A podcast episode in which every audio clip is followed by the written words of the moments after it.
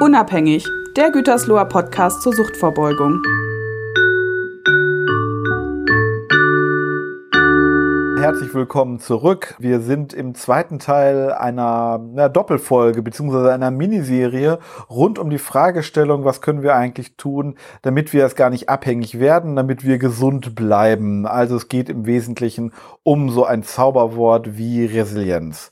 Dazu gab es letztes Mal schon eine erste Folge und wir setzen diese Folge jetzt hier heute fort. Vor mir sitzt weiterhin Valentina Beckin, meine liebe Kollegin aus dem Caritasverband Paderborn, die dort Suchtvorbeugung macht, die aber auch zusätzlich Resilienzcoach ist und wir haben in der ersten Folge schon ein bisschen äh, ein paar Perspektiven auf das Thema Resilienz aus psychologischer Sicht gelegt, haben schon so ein bisschen geguckt, was macht Resilienz eigentlich aus, wo kommt dieser Begriff eigentlich her, haben rausgehört, es geht darum, dass äh, Resilienz bedeutet, mit schwierigen Lebensumständen gut klarzukommen, daraus gesund hervorzugehen, aber auch einen Mehrwert von herausfordernden Lebenssituationen einfach aus daraus mitzunehmen. Und dann haben wir so ein bisschen, sind wir schon mal angefangen auf die Eigenschaften, die sieben Eigenschaften, Merkmale, manchmal als sieben Säulen der Resilienz bezeichnet, ähm, auch einzugehen. Und da ist Valentina angefangen und hatte schon gesagt, es gibt einige, die sind sehr gut erforscht, empirisch belegt an dieser Stelle. Das eine ist, äh, die sind die positiven Emotionen. Das andere ist sowas wie Akzeptanz. Und an dieser Stelle würden wir gerne einmal fortsetzen und so ein bisschen näher darauf eingehen, welche weiteren Eigenschaften gibt es eigentlich. Und wir kommen auch nochmal darauf, heute in der jetzigen Folge, wie können wir das eigentlich fördern und wo hat das Resilienzkonzept einfach auch seine Grenzen, muss man seriöserweise sagen. Du hattest gesagt, vier äh, Eigenschaften, vier Säulen sind gut erforscht was gibt es dann noch? Wo würdest du noch sagen? Neben der neben den positiven Emotionen und der Akzeptanz? Also die Akzeptanz ist, steht eigentlich eher über diesen vier Säulen. Also eigentlich sind es die positiven Emotionen. Ich ähm, gebe gleich oder kann dir ein bisschen was zum Thema Optimismus erzählen. Braucht ja jeder, müssen wir ja alle mhm. irgendwie haben. Ist auch gut, wenn wir es haben. Das Thema äh, Selbstwirksamkeit, ein ganz wichtiges Ziel, finde ich, jeder Erziehung das, was wir, glaube ich, auch als pädagogische Fachkräfte unbedingt auf dem Schirm haben müssen. Und ähm, nicht zuletzt ähm, die soziale Unterstützung, also die, die Netzwerke, die uns umgeben. Und wie können die die Gestaltung dieser Netzwerke dazu beitragen, dass wir, dass unsere Resilienz höher wird. Ja, dann starte doch einfach mal mit, der, mit dem Optimismus. Oder manchmal würden auch sagen, irgendwie, ja, Naivität. Ist es das? Nee, das ist keine rosarote Brille, sondern das ist eher sowas, das ist, äh, also Optimisten sind Menschen, die Probleme realistisch einstufen. Also du kennst ja diese Geschichten von äh, hier Mücken und Elefant weiß nicht, wie es dir geht, aber ich äh, neige manchmal auch dazu, aus einer Mücke einen Elefanten zu machen. Und rückblickend denke ich mir, was hat, was habe ich mir denn dabei gedacht? Was, was waren denn da für Gedanken in meinem Kopf oder irgendwelche Gedankenspiralen, die sich so schnell entwickelt haben, dass ich auf einmal irgendwie aus einer Mücke einen Elefanten gemacht habe. Ne? Das kennen wir ja irgendwie alle oder so Katastrophendenken. Und das ist eben äh, Optimismus Optimisten sind einfach Menschen, die einfach die Probleme realistischer einschätzen, auch eigene Fähigkeiten realistisch einschätzen. Dazu gehört mit unter anderem auch sowas wie, ähm, ja, manchmal, wenn ich denke, die Sache ist es nicht wert, also ich habe jetzt alles gemacht, getan, ich habe jetzt alles gegeben, aber ich kann im Moment zum Beispiel eine berufliche Situation nicht lösen oder es geht um irgendwelche Beziehungen. Und man denkt, okay, ja, also alles, was mir möglich war, habe ich gemacht. Dann sind Optimisten eher die Leute, die sagen, okay, Jetzt ist die Grenze erreicht und werden vielleicht keine Kraft mehr aufwenden, um dieses Ziel um jeden Preis zu erreichen, was vielleicht gar nicht erreichbar ist. Das wäre ja schade um die vertane, ich sag mal, Kräfte. Mhm. Genau. Grundsätzlich kann man sagen, optimistische Menschen rechnen mit dem Erfolg eigener Handlungen. Also so, die gehen schon davon aus, auch das wird schon irgendwie, das wird sich fügen, es wird wieder besser. So dieses, die kennen wir alle, ne, diese Menschen. Und gleichzeitig, glaube ich, würdest du mir auch zustimmen, kennen, kennen wir genau die anderen, wo man so denkt, hä? Ist doch gar nicht so äh, dramatisch, aber so jemand eigentlich schon denkt, ah ja, und ähm, das und das passiert, das Leben passiert, es passiert immer nur mir und so weiter, wo man so ein bisschen so, so ein Gefühl hat, ja, Opfer der Umstände zu sein. Ne? Und dann denkst du wieder an mein Wort äh, oder an dieses, dieses ganz wichtige Wort aus der letzten Folge hier, proaktiver Blick, Herangehensweise das ist genau das Gegenteil. Ne? Die Optimismen, äh, Optimisten würden eher sagen, so, was kann ich denn hier noch tun? Mhm. So. Aber der Optimist ist also nicht naiv, weil er seine Grenze kennt. Ja. Aber auch damit auch gut leben kann. Absolut. Und auch zufrieden sein kann mit ja. dem, was er erreicht hat, auch wenn es nicht das oberste Ziel ist. Absolut. Mhm. Genau darum geht es. Das führt aber dazu, dass wir eigentlich, da kommen wir wieder zum Thema Resilienzförderung, wie kann ich denn die Säule des Optimismus eigentlich aufbauen? Ich muss schon auch überlegen, so, wie stehe ich denn eigentlich zu der Sache, zu der Situation, zu der Herausforderung, in der ich bin? Ähm, also so zu gucken, will ich da eigentlich in diesen in diese Lösung gehen, in diesen Kampf gehen. Ne? Das, äh, manchmal machen wir das ganz automatisiert, aber muss ja gar nicht. Und ein Optimist würde das äh, vorher gut abwägen. Mhm. Genau. Manchmal äh, macht er einfach, wie der Bob der Baumeister, jo, wir schaffen das, weil er einfach damit rechnet, das kriegen wir hin. Vielleicht nicht das Mega-Ergebnis, aber irgendwas äh, wird da schon entstehen, was uns zufriedenstellt. Und da schließt sich auch wieder, schließen sich so die Kreise zu dieser ersten Säule der positiven Emotionen. Durch die positiven Emotionen stärken wir automatisch auch unseren Optimismus. Das ist doch klar. Ne? Mhm. Alles das, was uns äh, Freude macht, uns unseren Blick weiten lässt, so, das, das trägt ja auch dazu äh, bei, dass unsere Grundhaltung eher optimistisch ist, als sozusagen ich ähm, verstecke mich hinter den Sachen oder ich versuche die nicht zu sehen, ich gehe die nicht an und so weiter und so fort. Ein Begriff, der ist da eben schon reingerutscht irgendwie, Selbstwirksamkeit. Also so ein bisschen, ich, das Wort Selbstwirksamkeit muss, glaube ich, an manchen Stellen so ein bisschen übersetzt werden. An manchen Stellen in der Literatur steht ja auch sowas wie ja die Opferrolle verlassen. Und das ist ja zum Beispiel auch etwas, was Kindern in suchtbelasteten Familien sehr schnell zugeschrieben wird, mhm. dass sie ein Opfer sind. Mhm. Aber der alleinige Blick zum Beispiel, es hilft diesen Kindern ja auch nicht. Da stecken ja so viele Sachen drin in dem, was du sagst. Das ist ja eher so dieses, das ist eine Definition der Risikofaktoren, die diese Kinder eigentlich so erleben, aber damit, äh, damit hört sie ja nicht auf. Ne?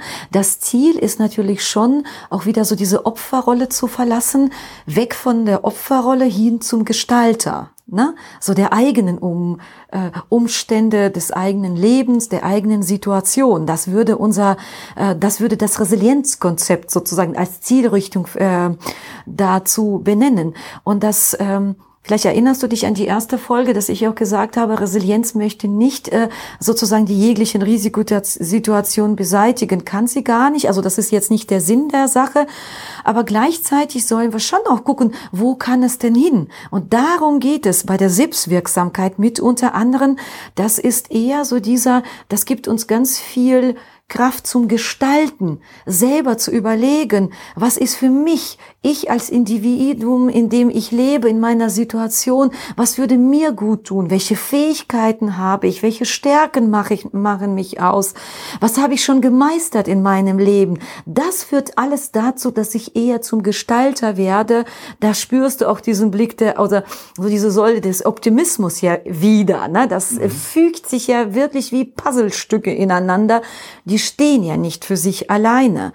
Wir müssen die befähigen, selbstwirksam äh, Wirksamkeit zu erfahren oder ermöglichen, Selbstwirksamkeit zu erfahren.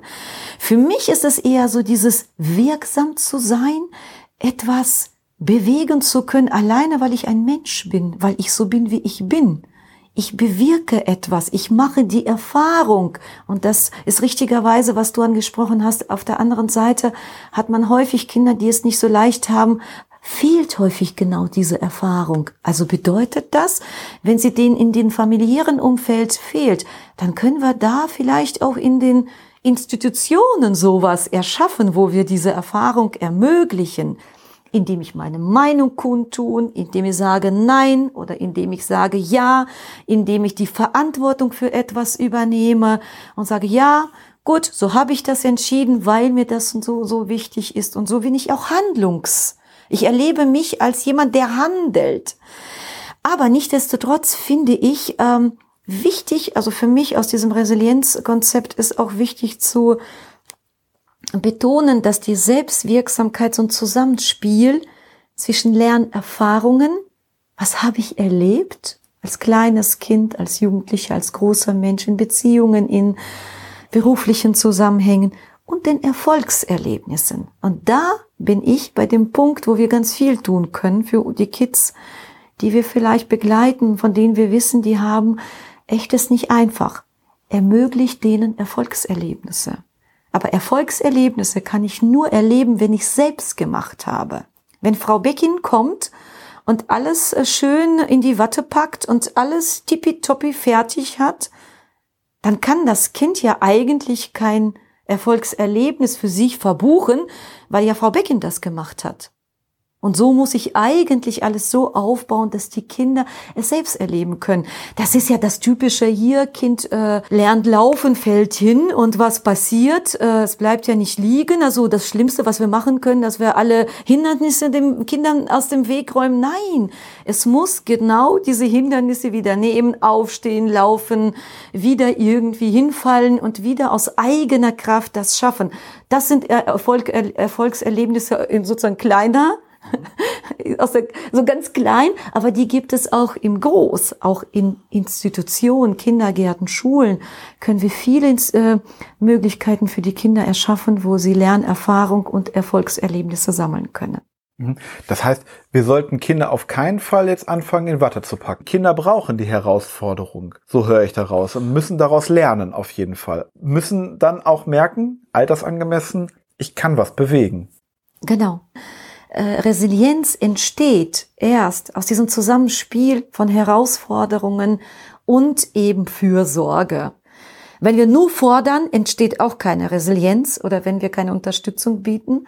Und wenn wir nur fördern, und das wäre vielleicht so ein bisschen überspitzt hier Watte, in die Watte packen und alle Schwierigkeiten aus dem Weg räumen. Und das Kind kann ja, muss ja auch, kann ja auch immer mit dem Auto zur Schule gebracht werden. Wer, wer weiß, ob es alleine diesen Schulweg schafft. Also ganz klar, äh, kleine Beispiele aus dem Alltag. Mhm. Das würde aus der Resilienzsicht eigentlich äh, bedeuten, äh, dass da keine Resilienz äh, entstehen kann, auch keine Selbstwirksamkeit entstehen kann, weil ich A, diese Lernerfahrung nicht machen kann und B, kann ich auch kein Erfolgserlebnis für mich selbst verbuchen, weil ich es ja nicht tue.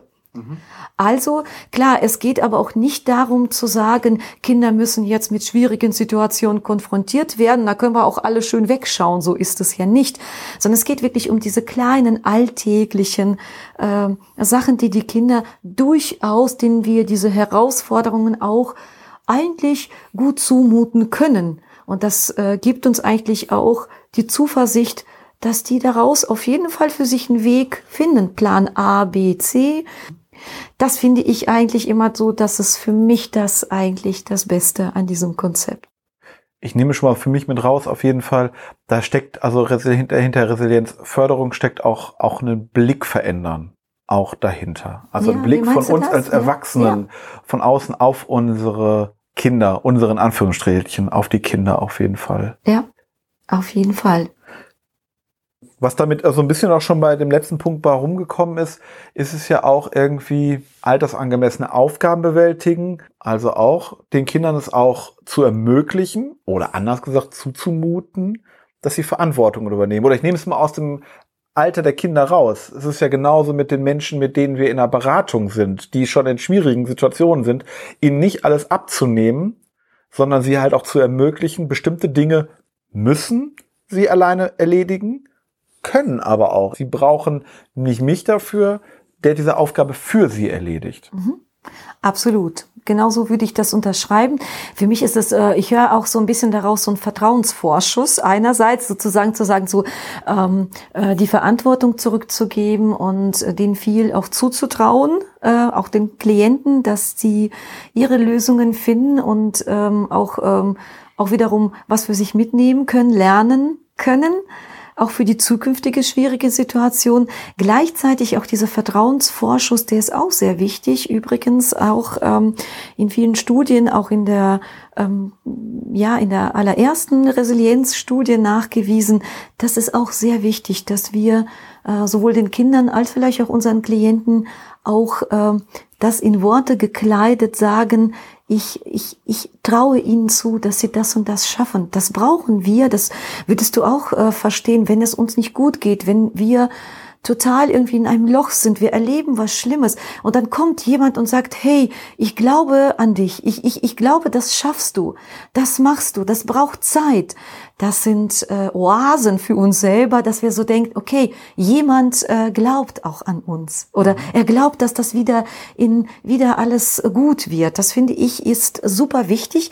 Und da kommen wir vielleicht auch auf die allerletzte Säule, die ich ähm, in diesem Podcast für dir dir gerne vorstellen möchte, die mir besonders am Herzen liegt. Das ist die Säule der sozialen Unterstützung, der Netzwerkpflege, der Netzwerke. Ich glaube, da ist auch ein bisschen selbsterklärend, dass wir sagen, ein gutes, unterstützendes Netzwerk ist unfassbar wichtig für uns alle. Welches Netzwerk habe ich denn um mich? Wer sind äh, die Menschen, die mich äh, in jeglicher Lage unterstützt haben? Auf wen habe ich Zugriff? Wen würde ich um drei Uhr nachts anrufen können, wir als Erwachsene? Und ich weiß, da wird jemand dran gehen und ein Ohr für mich haben. Ne? Mhm. Und im Sinne der Kinder würde das bedeuten, ähm, dass äh, Beziehungspersonen total wichtig sind. Mhm. Beziehung steht über jeder Säule, würde ich jetzt mal so sagen. Wenn wir also im Kindergarten, in der Schule uns um eine tragfähige, auch professionelle Beziehung bemühen gegenüber den Kindern, dann bauen wir automatisch die Resilienz der Kinder auf. Resilienzforschung hat sogar gezeigt, das ist ja eine der bestuntersuchtesten Säulen, dass sogar eine wahrgenommene, vermutete Unterstützung von jemandem, die, die haben wir gar nicht angezappt. Wir haben noch gar nicht nach Hilfe gefragt oder das Kind.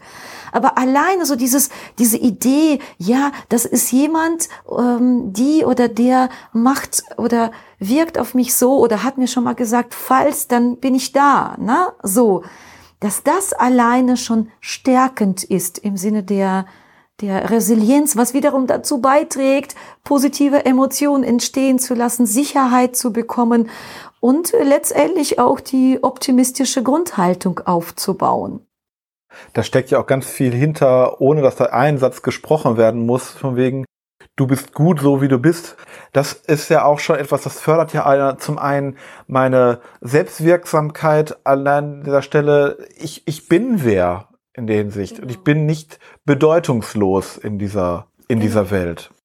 Wobei die soziale Unterstützung noch ein Stückchen weiter ähm, geht. Das ist, das ist vor allem für unsere Beratungsarbeit auch gerade so wichtig, finde ich. Wenn ich eine Beziehungs, ähm, Beziehung aufbaue zu dem Kind, eine professionelle Beziehung und sage, du kannst mich fragen, machen Sie sogar noch, dann lernen Sie sogar noch was weiteres, dass dieses Fragen um Hilfe, dass das sich sozusagen lohnt und weiterbringt.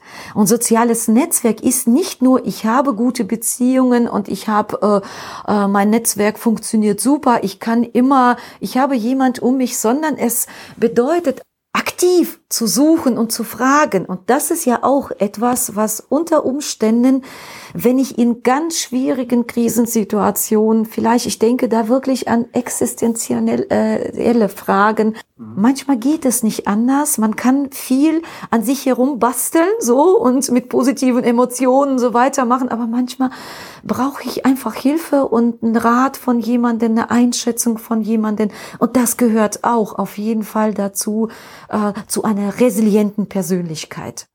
Jetzt, wenn wir uns beide Folgen uns gemeinsam angucken, das sind diese sieben Säulen, glaube ich, jetzt ganz gut oder sieben Merkmale wunderbar, glaube ich, ganz gut beschrieben. Das hat ganz viel mit dem zu tun, wie wir auf unser Gegenüber halt auch gucken.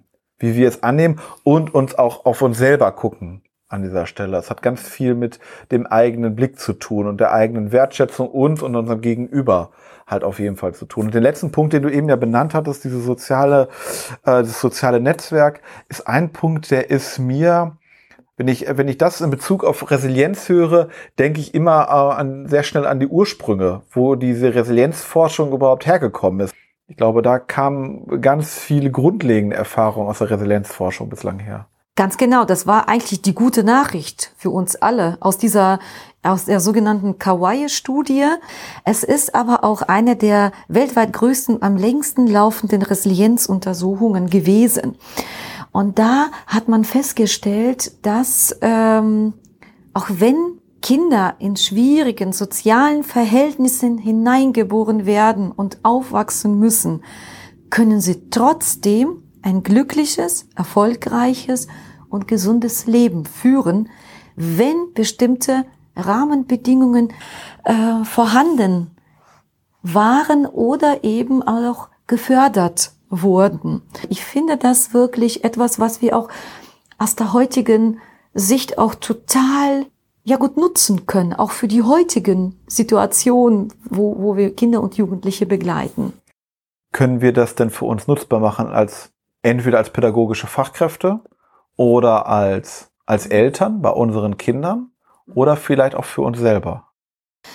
Auch das ist äh, ein absolut weites Feld, das weißt du auch. Ne? Da müssen wir noch ganz, ganz viele äh, Stunden hier miteinander sprechen, um das alles im Einzelnen zu betrachten. Aber wenn wir tatsächlich auf die Ergebnisse der Kawaii-Studie gucken, dann können wir uns eigentlich schon mal so, so die, die, die zentralen Punkte vielleicht einfach jetzt benennen, auf die es eigentlich ankommt und warum diese 72 Kinder, die in widrigsten, unter widrigsten Umständen aufgewachsen sind, es geschafft haben in der Kawaii-Studie, nach der Kawaii Studie sozusagen, ähm, ein glückliches und erfülltes Leben zu führen. Trotz allen Päckchens, was sie so mit äh, tragen mussten. Und das waren zum einen, alle diese Kinder ähm, hatten eine oder mehrere Personen, die sich intensiv um sie gekümmert haben und bei Schwierigkeiten Unterstützung angeboten haben. Das alleine ist ja schon ganz, ganz hohe Aussage, dass wenn wir davon ausgehen, in familiären Systemen ist es nicht möglich, dann haben wir eine Chance in den Institutionen, das eigentlich, ich sag mal so ein Stückchen weit aufzufühlen. Das ist doch, finde ich, eine wunderbare Nachricht. Kinder, die früh äh, Verantwortung übernehmen mussten, aber jetzt auch eine, die sie auch ähm, ja jetzt nicht kaputt gemacht hat, sondern durchaus durch diese Unterstützung von den anderen, von äh, Personen, die sie gemocht haben, die sozusagen für die da waren, diese Verantwortung auch äh, ja umgesetzt haben. Das scheint also ein wichtiges Thema zu sein. Hatten wir ja heute schon mal, ne? Was ich ganz schön ge, äh, gefunden habe, ähm, dass alle diese Kinder sind dadurch aufgefallen, dass die irgendwie so drauf waren, dass sie gelernt haben, Pläne zu machen, also so irgendwie Step by Step zu denken mhm. und diese Pläne auch konsequent umzusetzen. Das wäre auch ein schönes Ziel für unsere äh, Erziehung. Mhm. Die Kinder mit den Kindern die Kindern zutrauen, dass sie sich selber irgendwelche auch kindliche Pläne machen können für eine bestimmte Sache, für eine Lösung, ähm, auch Zeit zu haben und Zeit zu geben, ähm, für die Kinder äh, oder den Kindern Zeit zu geben, nach Lösungen zu suchen, Vorschläge zu machen. Das können wir ja immer noch korrigieren. Oder vielleicht, wenn sie gescheitert sind, nochmal weiter ne, äh, Lösungen anbieten. Aber das wäre wichtig. Und gleichzeitig vielleicht nochmal, das habe ich auch schon mal gesagt, also dieser, dieses Zusammenspiel zwischen Fordern, ähm, die mussten schon bestimmte Verantwortung übernehmen, aber gleichzeitig eben auch diesen Bereich des Förders, Förderns nicht zu vergessen. Dann kann beides gut funktionieren oder hat zumindest, ähm, da sind so einige Ergebnisse der Kawaii-Studie, die bis heute, finde ich, auch absolut eine Gültigkeit haben würde für mich daraus jetzt mitnehmen, wenn es so ein bisschen um die Frage geht, was können wir tun, wie können wir Resilienz fördern, ob ich jetzt nun Eltern bin oder ob ich pädagogische Fachkraft bin, sei erstmal da. Kommt vielleicht erst im zweiten Schritt darauf an, was für ein tolles pädagogisches Konzept da konkret hintersteht, sondern erstmal da zu sein, diesen Menschen anzunehmen, zu begleiten und so ein bisschen auch ein Gespür dafür zu haben, was, was, äh, wo steht diese Person da jetzt gerade eigentlich und was braucht sie auf jeden Fall. Genau, ich würde das sogar weiterführen. Für mich steht Beziehung immer vor der Methode an sich, weil ja. äh, Methoden können wir ja jetzt, es gibt ja unterschiedliche, wie können wir all das, was wir so zum Teil auch in diesem äh, Podcast jetzt gehört haben. Aber Beziehung ist etwas, ein Ohr für jemanden zu haben, zu sehen, auch zu, äh, vielleicht auch anzusprechen, wenn man merkt, es geht ähm, jemandem nicht so gut, vielleicht gemeinsam Lösungen zu überlegen, aber nicht zu überstürzen, also nicht alleine Lösungen für die Kids zu erarbeiten, äh, aber gleichzeitig auch ähm, aufzuzeigen, ich kann auch helfen, wenn es wichtig ist. Und dann dachte ich auch, wenn ich etwas mache, wo ich Kinder aktiv dran beteilige. Selbstwirksamkeit haben wir ja wieder. Genau. Aber auch den Punkt Pläne machen. Also auch zu überlegen, wenn das, dann das. Und dann muss das kommen irgendwie.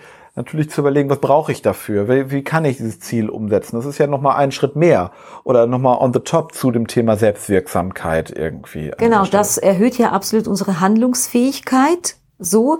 Und es gibt ja nichts Schlimmeres als so ein, so ein Ohnmächtigkeitsgefühl. Weißt du, wenn du nichts mhm. machen kannst. Also brauchen wir das andere immer. Die, das Gefühl, wir können irgendwie handeln. Und es gibt Option A, B, C. Das errate ich jedem Elternteil, auch wenn man manchmal so mit den Kindern schwierige Probleme bespricht oder so, wenn sie, was weiß ich, in einer schwierigen Lage sich befinden. Was weiß ich, Thema Mobbing oder so. Oder Thema, wie auch immer, ich äh, schreibe immer schlechte Noten oder so immer mal zu gucken, was gibt's denn da noch ne, äh, für Varianten, wie können wir das lösen? Wenn das nicht aufgeht, dann machen wir das. Und dass man so eine, so eine, so eine Palette oder so, so eine Vielfalt an Möglichkeiten einfach mit dem Kind zusammen erarbeitet. Was wiederum eher zu so einem Gefühl beiträgt, ich bleibe handlungsfähig. Ich habe Varianten, wie ich reagieren kann. Und wenn das eine nicht klappt, mache ich das andere. Ne? Mhm. Das ist, finde ich, nochmal ganz, ganz wichtig. Ja, und manchmal, wenn so, wenn man so Kinder hat, die eher dazu neigen, zum Beispiel zu sagen, ah, das schaffe ich nicht, oder auch besonders vielleicht empfindlich und ängstlich sind, auch ähm, im Sinne der, des Optimismus äh, auf jeden Fall anzusetzen. Manchmal hilft ja auch sowas zu überlegen, lass mal überlegen, was wäre denn das Aller, Allerschlimmste, wenn das passieren könnte? Um zu merken, auch das Allerschlimmste lässt Raum zum Handeln. Mhm. Das sind so Kleinigkeiten, die wir aber durchaus auch in der Beratungsarbeit mit Erwachsenen nutzen können. Genau. Ne? Und mit Kindern in unserer eigenen Erziehung oder für uns selber. Das tatsächlich sage ich äh, ganz ehrlich, dass also wenn ich manchmal so Gedanken habe, oh, da habe ich ganz schön viel Sorge, schaffe ich das oder wie wird das oder Ängste habe, und dann hilft es mir, diesen Perspektivenwechsel einzunehmen das relativiert, finde ich, bei einem selber immer ganz gut, so die, den, den eigenen Umgang mit Herausforderungen, auch bei einem selbst. genau. Stelle. Auf jeden Fall. Was ich auch schön fand oder was ich auch wichtig finde, ist immer dieser Punkt, das Thema Verantwortung auch zu übernehmen. Und äh, da bin ich auch wieder sehr schnell bei den den Kindern äh, aus suchtbelasteten, psychisch kranken Familien, die vielleicht eine andere Rolle einnehmen, die vielleicht auch schon Erwachsenenaufgaben übernehmen müssen, wo wir sagen irgendwie, die können nicht richtig Kind sein. Ja, das ist nicht unbedingt falsch. Und gleichzeitig hat das auch, diese Medaille hat auch wiederum zwei Seiten. Und ein Kind, was ähm, äh, früh vielleicht auch oder mehr Verantwortung, mehr vielleicht auf die Geschwister aufpassen muss oder, oder, oder, entwickelt darüber ja auch gewisse Kompetenzen. Die müssen nur gesehen werden, weißt du? Ich glaube, das so. ist es. Deswegen gibt's ja auch diese, ich finde auch schöne Angebote für diese Kinder. Oder wenn wir Beziehung, Bezugspersonen von diesen Kindern sind, dass wir das besprechen, dass wir das äh, wirklich äh, schwarz auf weiß denen sozusagen äh, zeigen, dass die eben die und die Fähigkeit haben, aber gleichzeitig das auch nicht übertreiben. Das heißt ja jetzt nicht, wir müssen Kindern nicht kindgerechte Verantwortung zumuten. Da müssen wir ganz schön vorsichtig vorsichtig sein. Ja. Ne? Das hat so beides. Und das, was du gesagt hast, das wäre ja das andere, ähm, also was wir auf die andere Waageschale legen müssten als Schutzfaktor, ähm, in diesem Sinne wäre ja wirklich so viele Möglichkeiten für dieses Kind äh, zu bieten, einfach auch Kind zu sein. Wirklich wieder, wenn ich so mit acht Jahren genau so viel andere Verantwortung tragen muss, die mir eigentlich, die man, die kein Kind tragen soll mit acht oder neun, dann muss ich äh, vielleicht diesem Kind genau das andere ermöglichen. Wieder so ein unbesorgtes, vielleicht mal freches, wie auch immer Kind zu sein, was so ja normalerweise eigentlich den Kindern in diesem Alter entspricht. Ja, auf jeden Fall. Und dann braucht es manchmal einfach auch Freiräume, die vielleicht unkontrolliert sind, so nenne ich es jetzt mal, wo sich die, wo sich die Kinder, die Jugendlichen auch ausleben dürfen, ohne von äußeren Einflüssen ähm, bedrängt zu werden, so nenne ich es jetzt mal an dieser Stelle. Absolut. Es wird ja immer wichtiger, ähm, je näher die Pubertät rückt oder das junge Erwachsenenalter, da müssen wir natürlich auch die Freiräume sind auch äh, ganz wichtig, ähm, gerade für dieses Alter, denn in diesen Freiräumen kann sich erst Verantwortungs äh, Verantwortungsbewusstsein entwickeln. In diesen Räumen kann sich die Selbstwirksamkeit noch stärken, weil ich wiederum bestimmte Erfahrungen machen muss, aber gleichzeitig auch einen sicheren Hafen da zu bieten, gleichzeitig zu sagen, im Fall der Fälle bin ich da.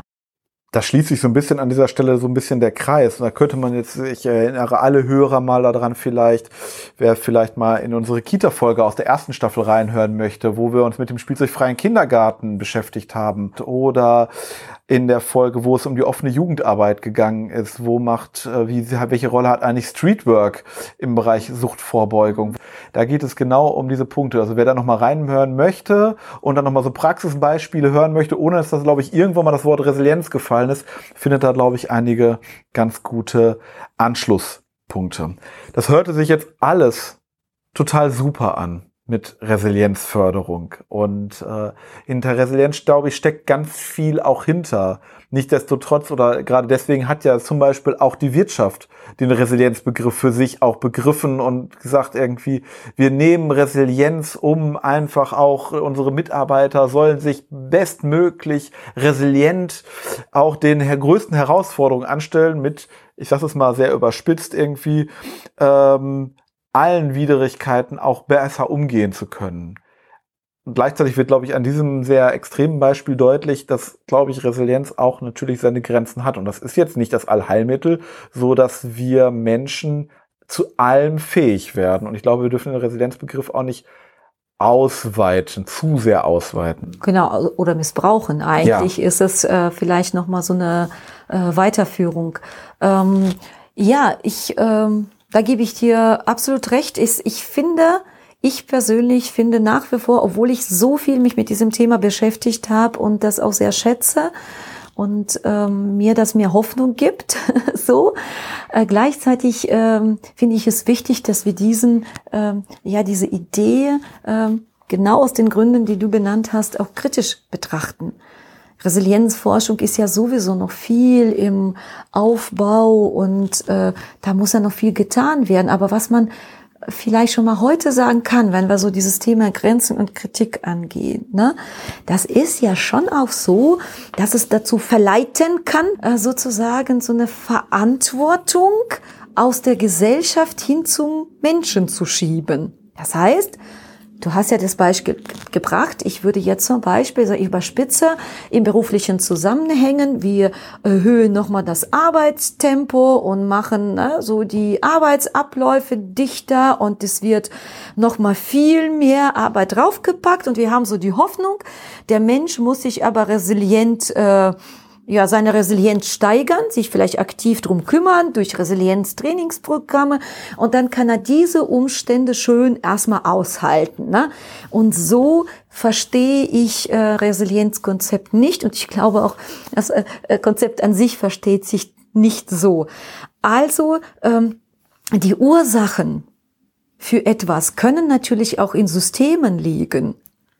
Ne? Für die Arbeitsbelastung. Das muss nicht daran liegen, dass ich nicht genug Optimismus in mir trage oder dass ich nicht genug äh, hier äh, handlungsfähig bin, sondern die Ursachen dafür äh, liegen häufig auch tatsächlich in den Systemen.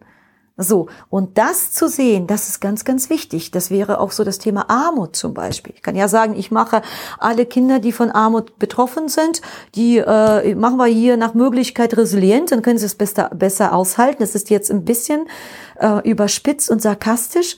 Das ist damit nicht gemeint sondern da müssen Systeme selbstverständlich sich ändern und an die Ursachen gehen. Ne? So, das ist äh, nochmal ganz wichtig.